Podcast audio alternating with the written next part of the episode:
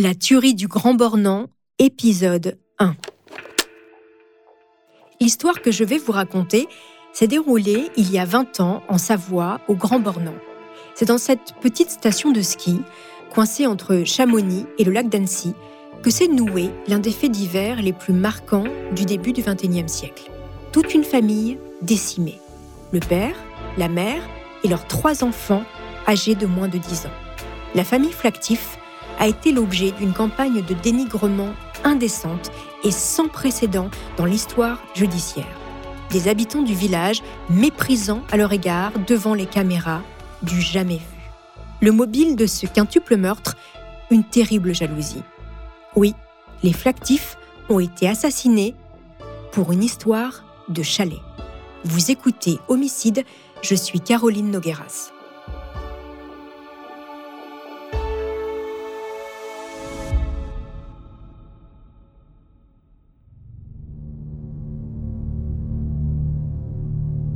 La tuerie du Grand Bornand, il y a 20 ans. C'est donc une histoire de jalousie, de haine et d'un déferlement de violence jusqu'à la mort que je vais vous raconter. Samedi 12 avril 2003, Mario Leblanc, 14 ans, arrive à l'aéroport de Lyon-Saint-Exupéry. Un taxi l'attend pour l'emmener au Grand Bornand. L'adolescent doit passer quelques jours chez sa mère, Gradiella. C'est le lot de beaucoup de familles recomposées. Le divorce, la garde alternée, les vacances d'une zone à une autre. Les enfants d'une première union qui retrouvent leurs demi-frères et sœurs. Pour Mario, ça se passe bien. Il vit chez son père dans le nord de la France et se rend très régulièrement en Haute-Savoie. C'est là que sa mère est installée avec son nouveau compagnon, Xavier Flactif, et leurs trois enfants, Sarah, 10 ans, Laetitia, 9 ans, et Grégory, 7 ans. Comme à chaque fois, il se fait une joie de les retrouver.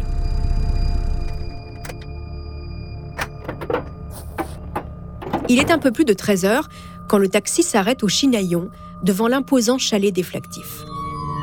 Mario trouve porte close. Pris au dépourvu, il demande au taxi de patienter avec lui.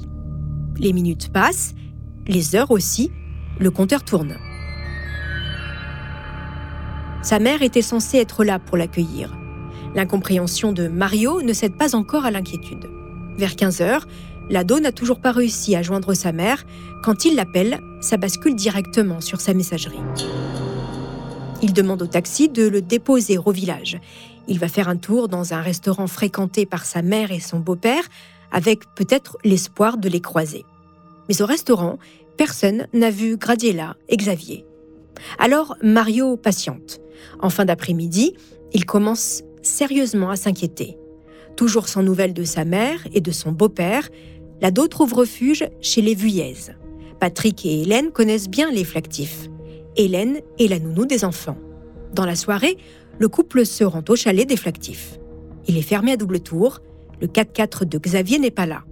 Les lumières sont éteintes, ils font le tour de la bâtisse, appellent, collent leur front sur les grandes baies vitrées pour tenter d'apercevoir quelque chose. À l'arrière, une porte-fenêtre laissée ouverte leur permet de rentrer. La maison est vide. Ils quittent les lieux sans savoir où sont Xavier, Gradiella et les enfants. Les téléphones portables sont éteints, les messageries saturées. Le lendemain, toujours sans nouvelles de sa mère, Mario téléphone à sa grand-mère maternelle, Vincenza Ortolano, qui habite dans le nord de la France. Elle s'inquiète, alors elle contacte la gendarmerie. Tout de suite, les gendarmes craignent un accident. Dans cette région, les routes sont sinueuses. Dans le coin, le 4x4 rouge des flactifs respecte rarement les limitations de vitesse. En effet, il n'est pas rare de voir Xavier traverser le village à vive allure. Et si la famille avait eu un accident? Mario y pense aussi. Son beau-père a peut-être fait le fou en voiture. Les gendarmes survolent la zone à la recherche du véhicule au fond d'un ravin. Le lac d'Annecy, distant de quelques kilomètres, est sondé. Lundi 14 avril, on est toujours sans nouvelles de la famille. Ça fait déjà 48 heures. Dans leurs classes respectives, les chaises de Sarah, Laetitia et Grégory restent vides. Des gendarmes se rendent au chalet. C'est une visite rapide, juste le temps de constater qu'à l'intérieur, tout est en ordre. Le salon est rangé, et ça, comment vous dire, ce n'est pas du tout le genre de la famille. Avec trois jeunes enfants et 500 mètres carrés habitables, les flactifs ont une petite tendance au bazar. Les chaussures sont souvent échouées dans l'entrée, les manteaux balancés sur le canapé, et il n'est pas rare de tomber sur un jouet de Grégory dans le salon. Et que dire des papiers de Xavier? D'habitude, il en a partout. Des dossiers, des contrats, des devis, ça traîne, ça et là. L'homme est promoteur immobilier. Les gendarmes notent d'ailleurs la présence de deux ordinateurs portables. À l'étage, les draps et les couettes des lits des enfants ont disparu. Dans la pièce à vivre, sur le grand canapé d'angle, les coussins sont rangés comme un peloton de soldats anglais devant le palais de Buckingham. C'est bizarre. La maison est en ordre. Trop. Le frigo est plein. Sur la gazinière, deux marmites pleines patientes sur le feu éteint. Dans les rainures du parquet, les gendarmes constatent une matière foncée. Ils se regardent d'un air entendu. Ils en informent le procureur chargé de l'enquête. Ça sent pas bon. Il s'est passé quelque chose dans ce chalet. Mais quoi? Les enquêteurs décident donc de s'intéresser à la famille disparue. Et dans ce village de 2000 habitants, les flactifs ne passent pas inaperçus.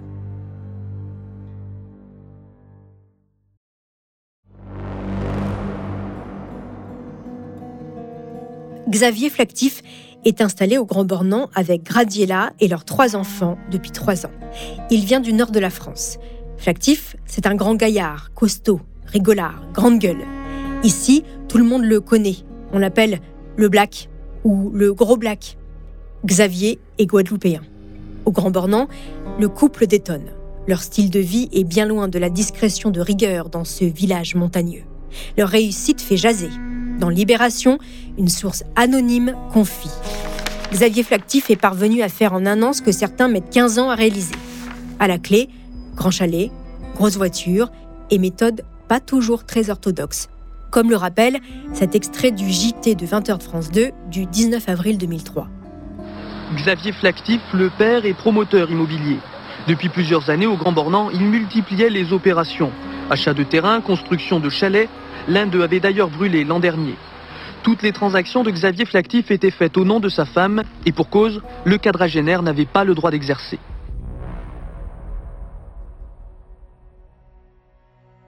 Dans la vallée, Xavier Flactif n'a pas vraiment bonne réputation. Les artisans qui lui courent après pour être payés sont légion. Les aspirants propriétaires qui lui ont versé des acomptes et qui attendent la livraison de leurs biens aussi. Lors d'une seconde perquisition au chalet de la famille disparue, les gendarmes constatent que les deux ordinateurs du couple ont disparu. Xavier Flactif est-il revenu pour les récupérer? Ont-ils été volés? Et si oui, ces vols ont-ils un lien avec la disparition de la famille? Les enquêteurs se plongent dans la vie professionnelle des Flactifs. Le couple travaille ensemble.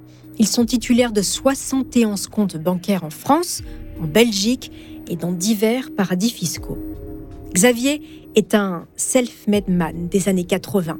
Il a de l'ambition, du bagou et la volonté de réussir. Né en septembre 62 d'un père tchadien et d'une mère française, Xavier a été adopté par son beau-père quand il avait 3 ans. Il a grandi dans la banlieue de Lens.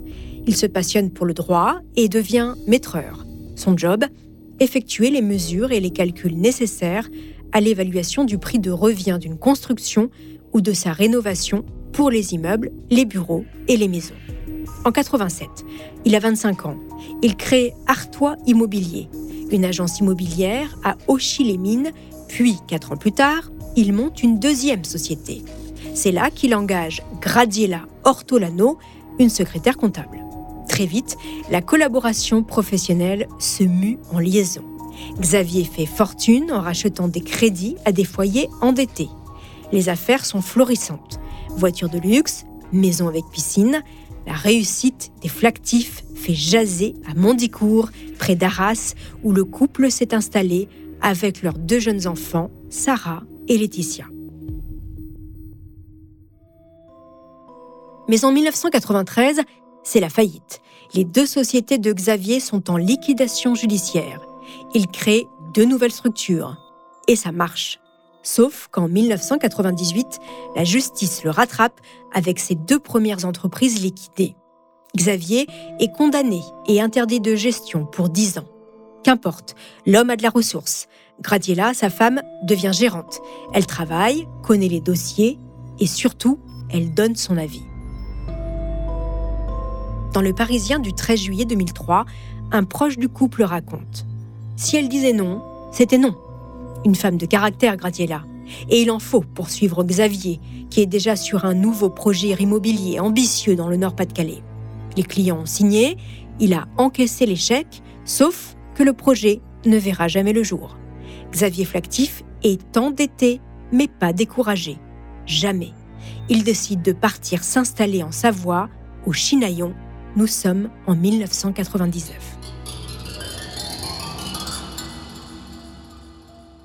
L'homme d'affaires achète des terrains, fait construire des chalets et les revend. Au Grand Bornand, ses méthodes font jaser. Flactif se lève aux aurores, se couche tôt et écume les cafés pour recueillir les confidences des hypothétiques vendeurs. Dans son dos, les concurrents ont les mots durs contre ce Black qui veut bouffer tout le monde. Xavier voit grand et justement, il a un nouveau projet.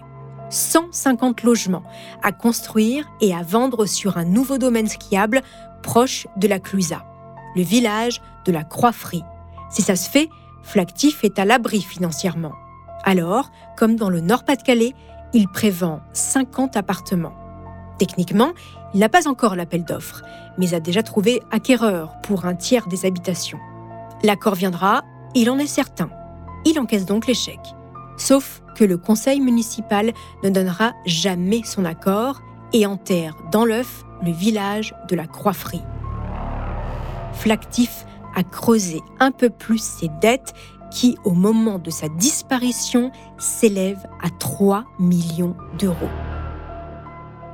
Au village, on ne mâche pas ses mots, comme cet habitant qui parle à visage découvert aux équipes de 7 à 8. Il a construit sur, ma, sur la propriété sans rien demander. Il a arnaqué tout le monde, sur toutes les constructions. Ah ben c'est une ordure, moi je... c'est dommage qu'il n'ait pas, été, qu'il pas été descendu.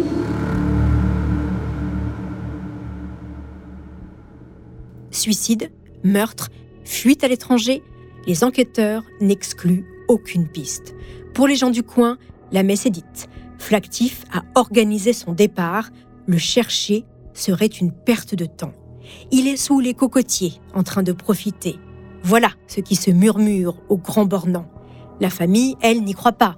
Gradiela est une mère poule, une mama à l'italienne. Elle n'aurait jamais laissé Mario, son fils aîné, sans nouvelles. Le 19 avril, les gendarmes se rendent au chalet pour une nouvelle perquisition. Cette fois-ci, ils sont accompagnés de spécialistes de l'Institut criminel de Rony-sous-Bois. Et ce qu'ils vont découvrir va définitivement faire basculer l'enquête vers la piste criminelle. Avant de poursuivre cet épisode, une petite pause pour donner la parole à notre partenaire, sans qui ce podcast ne pourrait exister. Restez avec moi, on se retrouve juste après. «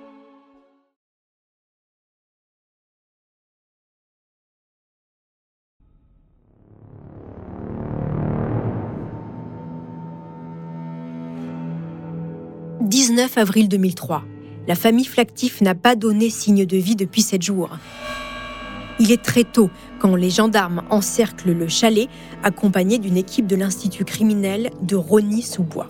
Les journalistes sur place, depuis quelques jours, n'en perdent pas une miette.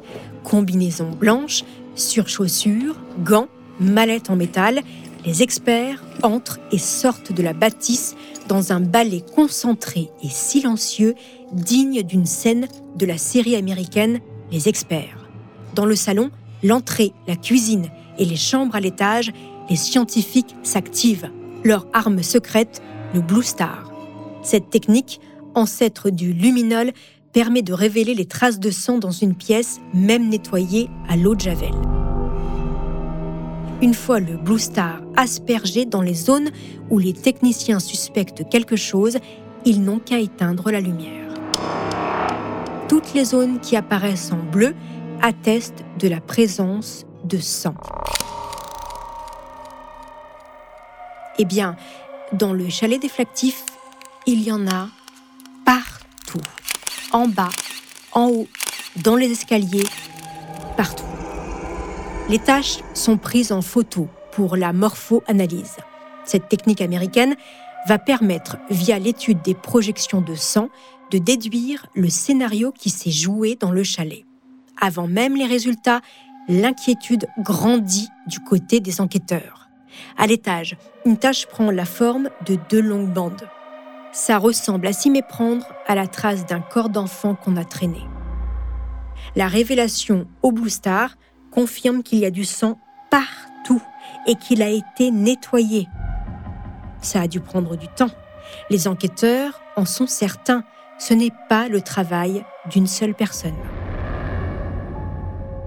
La morpho-analyse apporte un autre détail sordide. Le sang retrouvé sur les murs, les meubles, les tissus permet de déduire que les blessures infligées au corps ne résultent pas d'une arme à feu, mais d'un objet contendant. Les enquêteurs circulent dans le chalet. Ils figent la scène en plaçant des numéros, en prenant des mesures. S'ils ne savent pas exactement ce qui s'est passé, ils soupçonnent un carnage. Dans une chambre, un pan de moquette de 96 cm de large et de 150 cm de long a été arraché. Une douille de calibre 6,35 est retrouvée au rez-de-chaussée du chalet. Trois jours sont nécessaires pour inspecter tout le chalet. Le 22 avril, c'est terminé. Plus de 100 prélèvements ont été réalisés, puis envoyés au laboratoire de Nantes, spécialisé dans l'analyse génétique. Ils proviennent de cinq zones du chalet. Cinq, c'est le nombre de personnes disparues. En attendant les résultats, les enquêteurs continuent officiellement de ne privilégier aucune piste, ce qui leur permet de mettre à distance les journalistes. Alors, les reporters arpentent le village, questionnent les habitants, qui médisent sur les disparus. Au Grand Bornand, on se lâche face caméra. Il y en a un qui est toujours prêt à répondre aux micros qui se tendent. C'est le voisin et locataire des disparus, un certain David Otia. Et il ne mâche pas ses mots quand il parle de Xavier. Savoir toujours parler aux gens, détourner, même des entreprises qui travaillaient avec lui qui voulaient plus, il arrivait toujours à les revoir et puis à, les endormir quoi. David Otia connaît bien Xavier Flactif. Quand il est arrivé dans la région, le promoteur lui a loué un chalet, mais ça s'est mal passé. Il a dû déménager plusieurs fois en catastrophe pour laisser la place à des vacanciers de passage plus rentables. On devait louer un chalet euh, qui était en construction, mais comme il n'a jamais terminé, donc il nous a mis à droite à gauche pendant un an, un an et demi, enfin un an. Donc on a fait une dizaine de chalets euh, sans que les propriétaires étaient au courant, donc on lui payait un loyer, bon je ne sais pas comment ça, allait. Quoi. Il fait même avec certains journalistes le tour du propriétaire du chalet déflactif. Rigolard, un poil envieux, il détaille le luxe fastueux de la demeure. Pour les médias, c'est du pain béni. Pour les enquêteurs, aussi. Les gendarmes ont remarqué l'omniprésence de ce Otia. Quand il passe le chalet au pagne fin, il le voit dans le chalet voisin épier ce qui se passe à la jumelle. Et les gendarmes n'ont pas manqué de l'interroger. Il est un témoin à part. En effet, le 10 avril, à 18h30, Otia est le dernier à avoir vu le couple flactif en vie. Xavier lui aurait demandé d'accueillir pour lui des locataires venus pour une semaine de ski. David Otia a donc fait ce qu'on appelle la remise des clés. Pressé, Otia avait zappé l'état des lieux. Plus troublant, il a, quelques jours après la disparition des flactifs, emménagé dans un chalet voisin, propriété des disparus. Pour les enquêteurs, l'audition est au début classique. Lors de vos multiples voyages depuis ce dernier vendredi, Avez-vous noté la présence de personnes ou de véhicules aux abords de l'habitation de la famille Flactif? Non, pas souvenir à ce sujet. Depuis votre dernier entretien avec le couple Flactif, soit vendredi vers 18h30, avez-vous revu ces personnes et leurs enfants? Non, je suis formel. Depuis cette dernière date, avez-vous été contacté par téléphone par une de ces personnes ou avez-vous tenté de les contacter? Non, je suis formel. À ce jour, avez-vous des renseignements à nous communiquer qui permettraient de localiser la famille Flactif? Non, euh, j'ignore où cette famille se trouve. C'est ma compagne qui m'a raconté que Marie-Christine, Une aide de l'institutrice euh, Sophie à l'école du Chinaillon euh, lui avait dit que la police était passée pour demander des renseignements sur Monsieur Flactif, qui, avec sa famille, n'a pas été revu depuis plusieurs jours. Et puis, ça dérape. Juste un peu. De quoi faire tiquer les policiers qui l'interrogent. Vendredi 11 avril 2003 au soir, lorsque vous vous présentez pour remettre les clés au locataire, pour quelle raison prenez-vous le titre de propriétaire des lieux? C'est une erreur de ma part. J'ai confondu le terme propriétaire et de locataire. Je n'avais aucune intention de me substituer à Flactif. Otia sort libre de son audition. Il ne le sait pas encore, mais il est avec sa compagne, Alexandra Lefebvre, mis sur écoute.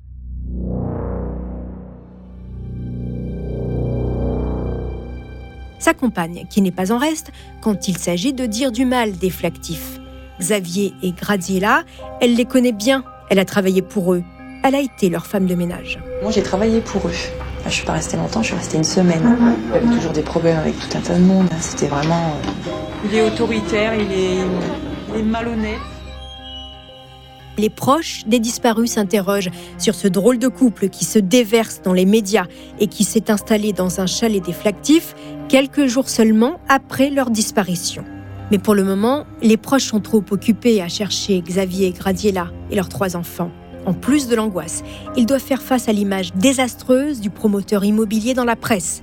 Les photos du chef de famille disparu, en haut des pistes, tout sourire, une coupe de champagne à la main, le ferait presque passer du statut de victime à coupable. Les jours passent, les semaines, toujours aucune nouvelle des. Le 5 mai, les résultats du labo tombent enfin. Ils sont formels. Le sang qui macule le chalet appartient aux cinq disparus. C'est toujours le mystère dans l'affaire du Grand Bornand. Le procureur de la République d'Annecy s'est contenté de confirmer aujourd'hui que les traces de sang retrouvées dans le chalet des Flactifs correspondaient aux ADN des cinq membres de la famille, disparus maintenant depuis le 11 avril. Lors de l'inspection minutieuse du chalet des Flactifs, les experts ont retrouvé des petits morceaux blancs coincés entre les lattes du parquet. Ils ont été analysés. Dans le PV de synthèse des investigations transmis au magistrat, on peut lire. Les techniciens de l'IRCG et des TIC de la BRD d'Annecy découvrent des fragments dentaires qui sont répertoriés et placés dans des pochettes translucides pour de futures analyses afin de déterminer l'implantation d'origine dans la mâchoire et s'ils appartiennent à un adulte ou à un enfant. Le samedi 19 avril, nous requérons Véronique Pagnaise, chirurgien dentiste à Annecy, afin qu'elle analyse les fragments. Vous avez bien entendu, il s'agit de morceaux de dents. Le docteur Pagnaise conclut dans son rapport qu'il s'agit de dents de lait, une demi-molaire d'un enfant de 4 à 12 ans. Autre révélation du PV des investigations. Un sixième ADN a été retrouvé qui n'appartient pas au flactif. Cet ADN inconnu rebaptisé empreinte numéro 3 est retrouvé à 22 endroits du chalet. Ces informations confidentielles, décisives, fuitent dans le quotidien Le Parisien. Le juge est furieux. Ces révélations mettent à mal l'enquête. Surtout que, dans le même temps, toutes les personnes interrogées depuis le 11 avril doivent se soumettre à un prélèvement en vue d'une comparaison avec l'empreinte ADN inconnue. 130 personnes y passent. Des habitants du village, des artisans en contact avec les flactifs. Tout le monde accepte. Tout le monde, sauf un, David Otia. Il refuse, discute, gagne du temps avec les enquêteurs qui font tout pour ne pas braquer celui qui s'impose comme le suspect numéro un. Le 13 mai, un mois après la disparition des flactifs, leur véhicule, un 4x4 rouge, est retrouvé sur le parking de l'aéroport de Genève qui se situe à moins d'une heure de route du Grand Bornand. La piste de la fuite à l'étranger est relancée. Début juillet, David Otia finit par se soumettre au test ADN. Le résultat tombe le 15 juillet. L'ADN numéro 3 est le sien. Avant de poursuivre cet épisode, une petite pause pour donner la parole à notre partenaire, sans qui ce podcast ne pourrait exister. Restez avec moi, on se retrouve juste après.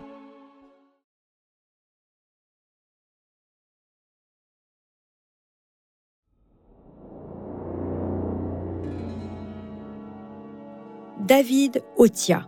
C'est un grand type, un petit accent du Nord, une bonne tête, un phrasé simple, un gars banal, normal, plutôt sympathique. Il est né le 23 octobre 1972 à Arras. Issu d'un milieu modeste, il a grandi à Biache-Saint-Va. Aîné de trois enfants, il a une sœur, Karine, ex-gendarme en Dordogne, et un petit frère, Michael. Le héros de son enfance? Son père, ouvrier dans une usine de radiateurs. Otia met ses pas dans les siens et s'adonne aux mêmes passions. Son dada, c'est l'athlétisme. Il ne boit pas, ne fume pas. Plus intéressé par le sport, la pêche et la nature que par l'école, David rejoint le régiment des chasseurs d'Arras. Il sert même comme casque bleu en ex-Yougoslavie pendant 12 mois. À son retour, il trouve un emploi de monteur chez Peugeot. Il a 24 ans quand il rencontre Alexandra. Elle en a 17 et demi. C'est le coup de foudre. Entre 1996 et 1999, Ophélie et Jimmy, les deux enfants du couple, viennent agrandir la famille. Mais David Yotta galère, ras-le-bol de l'horizon gris et des corons de sa région. Alors en 1999, avec sa famille, il s'installe dans l'Ain avant de rejoindre en 2001 le Grand Bornand, un lieu qu'il connaît bien. Ses parents les y emmenaient en vacances avec son frère et sa sœur quand ils étaient enfants. Otia rêve d'une vie meilleure. Il trouve un job dans un garage. Il est bosseur et sérieux. Alexandra fait des petits boulots. Au village, il fréquente peu de monde. Leurs seuls amis connus sont les Aremza, un couple du Nord. Stéphane Aremza, mécanicien lui aussi, a rejoint David en Haute-Savoie avec son épouse Isabelle et leurs deux enfants. En mettant les deux couples sur écoute, les gendarmes découvrent que les deux hommes ne partagent pas seulement la passion des voitures. La nuit, ils font des virées. Ils volent des véhicules, récupèrent des pièces détachées, siphonnent des réservoirs d'essence et font même de petits cambriolages. L'étude des fadettes, les conversations téléphoniques des deux couples, permet aux enquêteurs de cerner un peu plus la personnalité de leur principal suspect. David et Alexandra se disputent beaucoup. Elle ment. Lui est jaloux. Maladivement jaloux. Le temps monte vite. Les menaces fusent au rythme des portes qui claquent et les engueulades sont fréquentes. Pendant l'été, une dispute éclate. On est loin de la bataille d'amoureux. Ils se parlent à mots couverts. Alexandra élude. Non, non, ça n'a rien à voir avec ça. Tu le sais très bien. Ça fait depuis le mois d'avril que je ne suis pas bien. David répond à côté. Ça ira mieux. Fréquente-la pas aussi, celle-là. Elle, c'est Isabelle Aremza, l'épouse de Stéphane.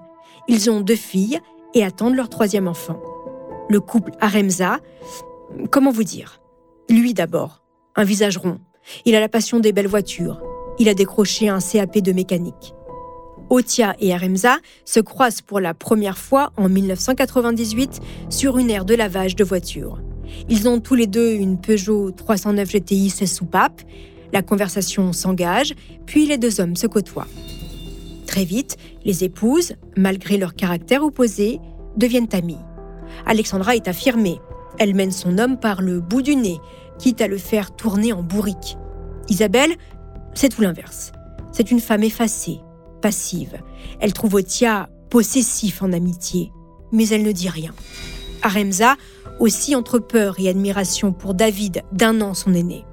En 2001, les Aremza quittent le Nord et rejoignent donc le couple Otia dans les Alpes. Stéphane a trouvé un job de mécanicien. Isabelle, elle, travaille dans une discothèque. Les enquêteurs en sont persuadés.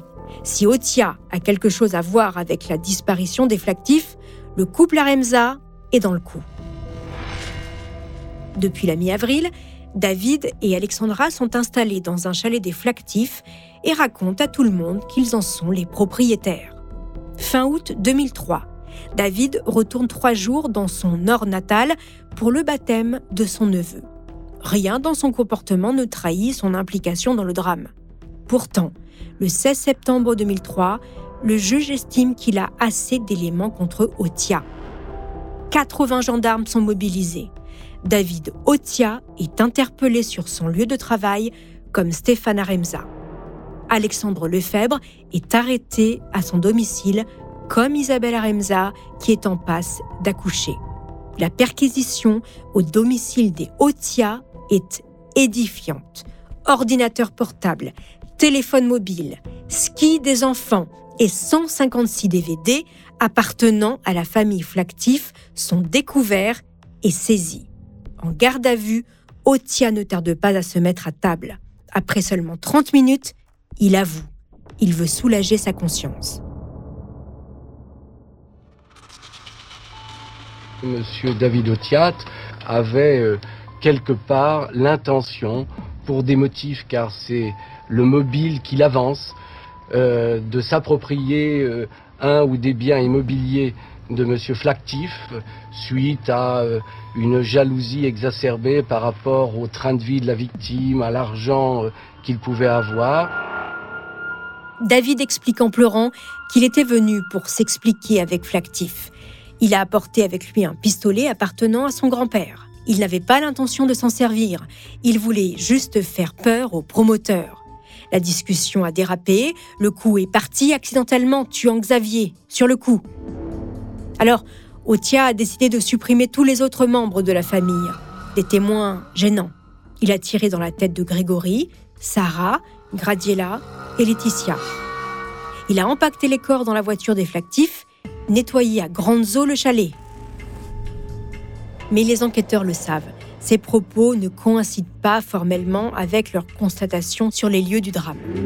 Dans la foulée de ses aveux, David Yotta indique qu'il a brûlé les cinq corps à une vingtaine de kilomètres du Grand Bornand, à Thône, dans le bois du Mont.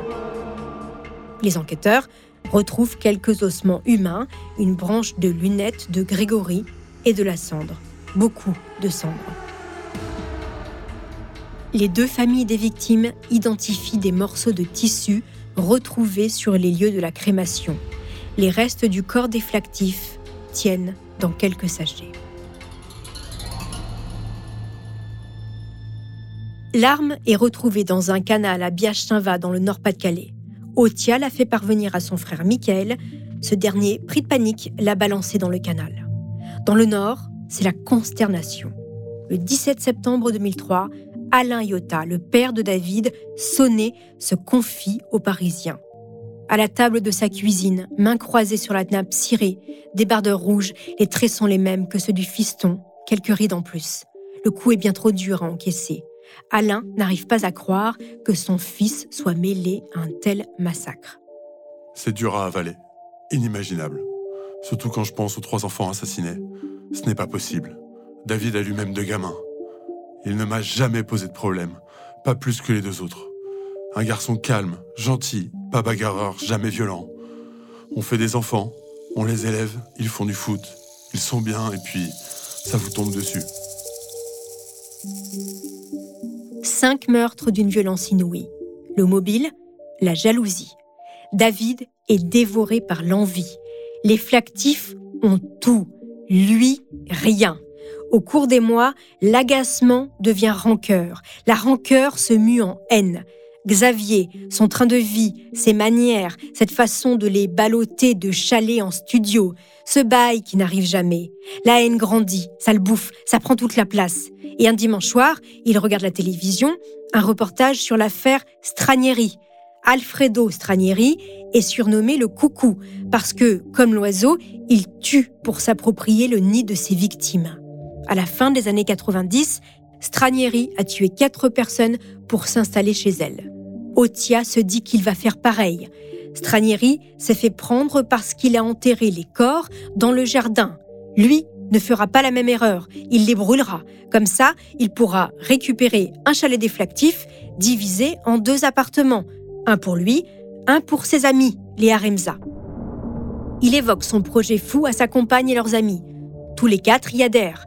Le 9 avril, David et Stéphane se rendent chez les Flactifs dans l'idée de mettre leur plan à exécution. Ils ont pris avec eux des cordelettes pour étrangler les enfants. Mais finalement, Stéphane renonce et rebrousse chemin. Otia passera à l'action 48 heures plus tard, seul. En garde à vue, Alexandra, Stéphane et Isabelle disent n'avoir pas participé à la tuerie. Ils ont des alibis qui tiennent la route. Tous trois sont poursuivis pour non-dénonciation de crime. Stéphane reconnaît avoir participé au cambriolage du chalet après la visite des gendarmes. Alexandra reconnaît avoir aidé son compagnon à déplacer le 4x4 rouge déflactif. Leur déposition circonstanciée accable David. Oui, il savait ce que David avait en tête. Oui, il savait que les corps seraient brûlés avec l'essence siphonnée la nuit plusieurs semaines avant le drame. Tout a été prémédité. La tuerie du Grand Bornand est un assassinat. Mais Otia a-t-il vraiment agi seul? Les familles des victimes n'y croient pas, comme le rappelle ce reportage du JT de France 3 du 20 septembre 2003. Mais la thèse ne convainc pas la défense de la famille des victimes. Elle estime qu'un seul homme n'a pu décimer une famille entière sans complicité.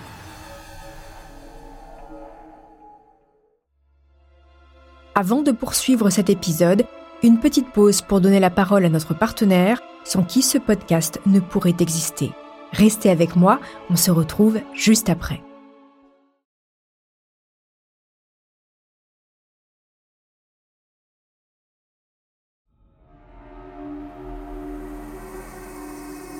David Otia est mis en examen pour assassinat.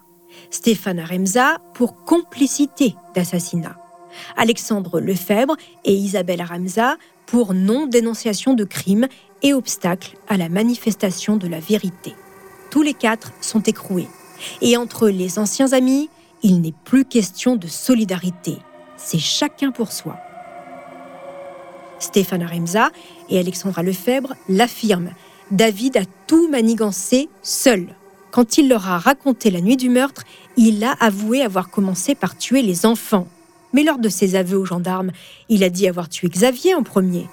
Les enquêteurs tentent alors de comprendre la chronologie des faits. En recoupant les emplois du temps, les études de la téléphonie de la famille et les constatations dans le chalet, ils reconstituent minute par minute la tuerie. Et ce n'est pas du tout ce que leur a raconté David Autien.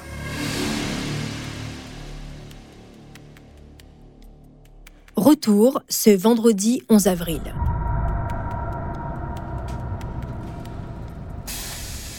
Il est 17h15. Sarah, Laetitia et Grégory rentrent en bus de l'école. Ils arrivent dans le chalet familial. Ils sont seuls et préparent leur goûter. À 17h29, la téléphonie révèle qu'un des enfants flactifs a appelé sa mère. La conversation a duré deux minutes. À 17h43, un appel sur la ligne fixe des flactifs sonne dans le vide. Les 12 minutes qui séparent les deux appels, voilà le laps de temps dans lequel David Otia a tué les trois enfants.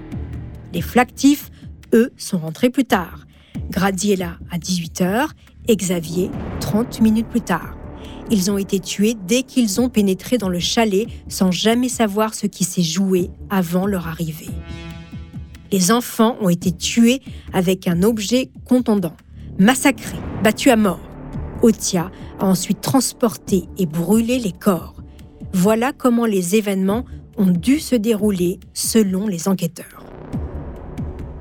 David Otia ne confirme rien. Pire, moins d'un mois après ses aveux, il change de version et d'avocat. Il n'a pas tué la famille Flactif. Il était au chalet avec la famille pour s'expliquer avec le promoteur.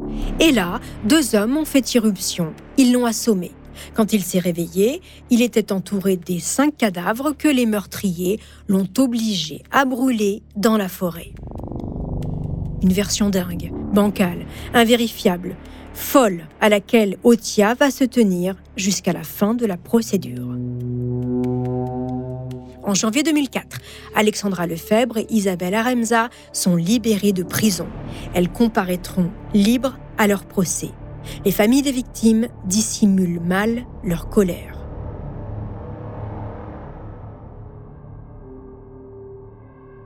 « 28 avril 2004, le nouveau juge d'instruction en charge du dossier organise une reconstitution dans le chalet des Flactifs.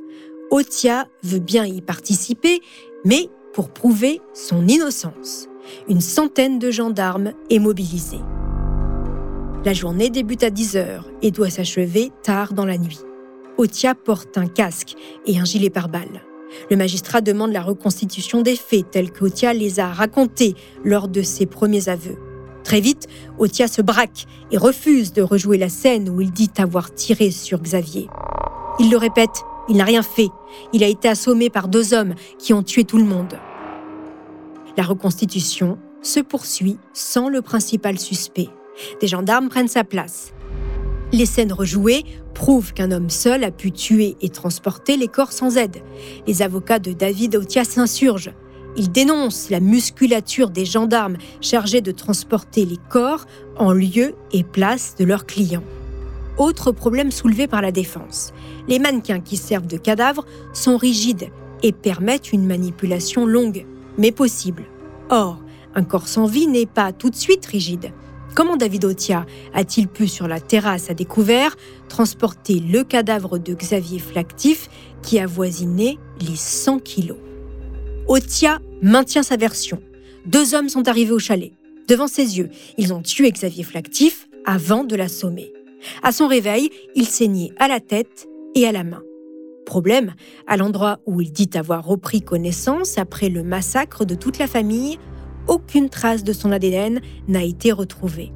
Otia poursuit sa version à laquelle personne ne croit. Les deux hommes l'obligent à participer à la crémation des cinq cadavres. Dans le même temps, les gendarmes qui signent le procès verbal final d'instruction s'interrogent. Un homme seul n'a pas pu faire le ménage dans tout le chalet armé d'une simple lampe de poche. Il doute qu'il ait pu transporter et brûler les corps sans aide d'un tiers. La reconstitution de la crémation des corps ne permet pas la manifestation de la vérité. Otia affirme dans ses premiers aveux qu'il a utilisé du carburant et les couvertures qui avaient servi à envelopper les corps. Il raconte que le feu s'est éteint en une heure. Or, les experts prouvent que pour brûler cinq cadavres, il faut un bûcher alimenté toute la nuit par 800 kilos de bois. 800 kilos, c'est quand même beaucoup pour un seul homme.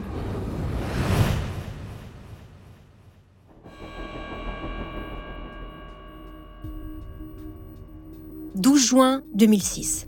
Le procès s'ouvre dans une salle des fêtes d'Annecy, aménagée pour l'occasion. Le palais de justice est en travaux. Tous les membres des familles des victimes arborent un t-shirt avec les photos de Xavier, Gradiela, Sarah, Laetitia et Grégory. Je vous laisse imaginer la tension et l'émotion qui se dégagent de cette salle. David Otia, comparé pour assassinat. Stéphane Aremza est poursuivi pour complicité d'assassinat. Isabelle Aremza et Alexandra Lefebvre sont sous le coup de trois accusations non-dénonciation de crime, obstacle à la manifestation de la vérité et association de malfaiteurs. Elles risquent 10 ans de prison. C'est un procès de dupes. Tous accusent Otia qui charge deux hommes en noir. Même les experts psychiatres se heurtent au mystère Otia. Dans leur examen psychiatrique de l'accusé, on peut lire. Il se présente à l'intérieur de la normalité clinique, avec des traits de personnalité d'allure narcissique, phobique et opératoire, avec une tendance à fuir les émotions dans l'action, avec un idéal de maîtrise plutôt qu'un fonctionnement psychopathique. On repère des traces de clivage qui lui permettent de maintenir une image de lui-même conforme à ce qu'il accepte. Otia ne souffre d'aucun trouble, d'aucune pathologie. Il est accessible à une sanction pénale. Dans le box des accusés, il s'arc-boute à sa version, mais personne n'y croit.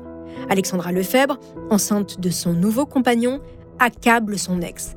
Elle demande pardon, reconnaît qu'elle aurait dû l'arrêter dans son projet fou.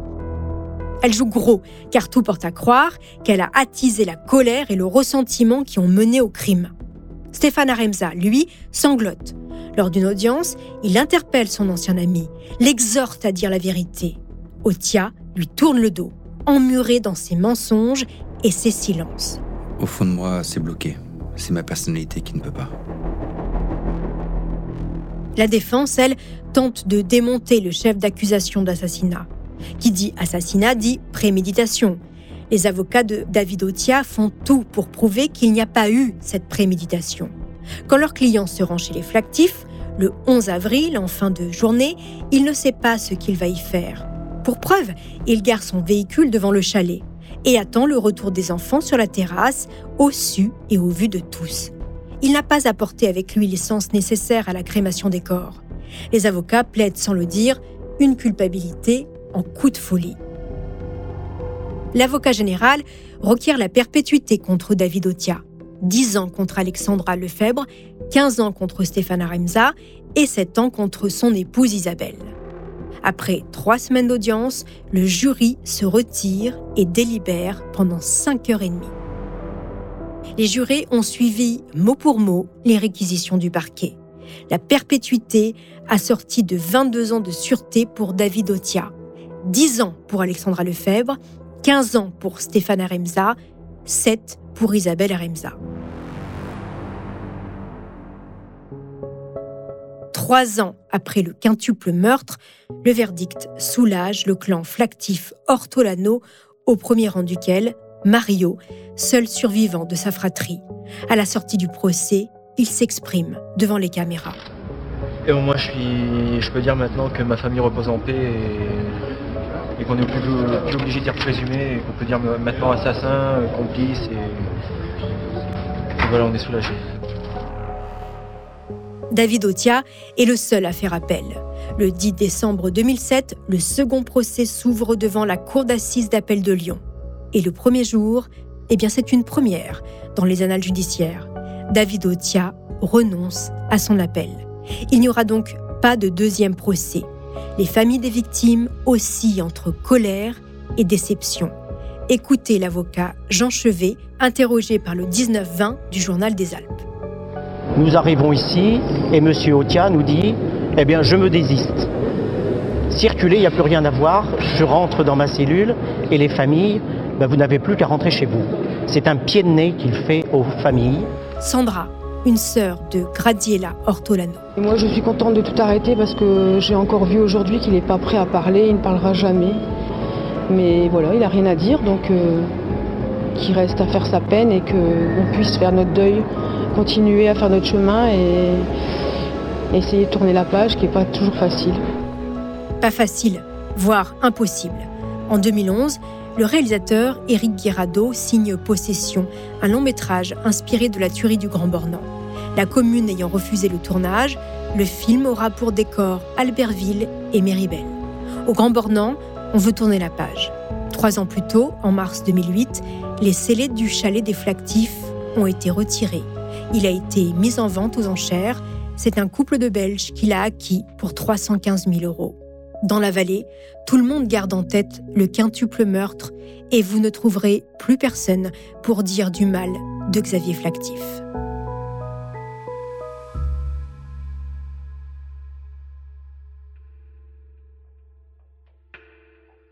Voilà, c'est ainsi que se termine cette saison de Homicide. Elle a été écrite par Virginie Gage et réalisée par Jean-Gabriel Rassa. N'hésitez pas, chers auditeurs, à nous laisser des étoiles sur vos applis de podcast préférés et de parler de homicide autour de vous.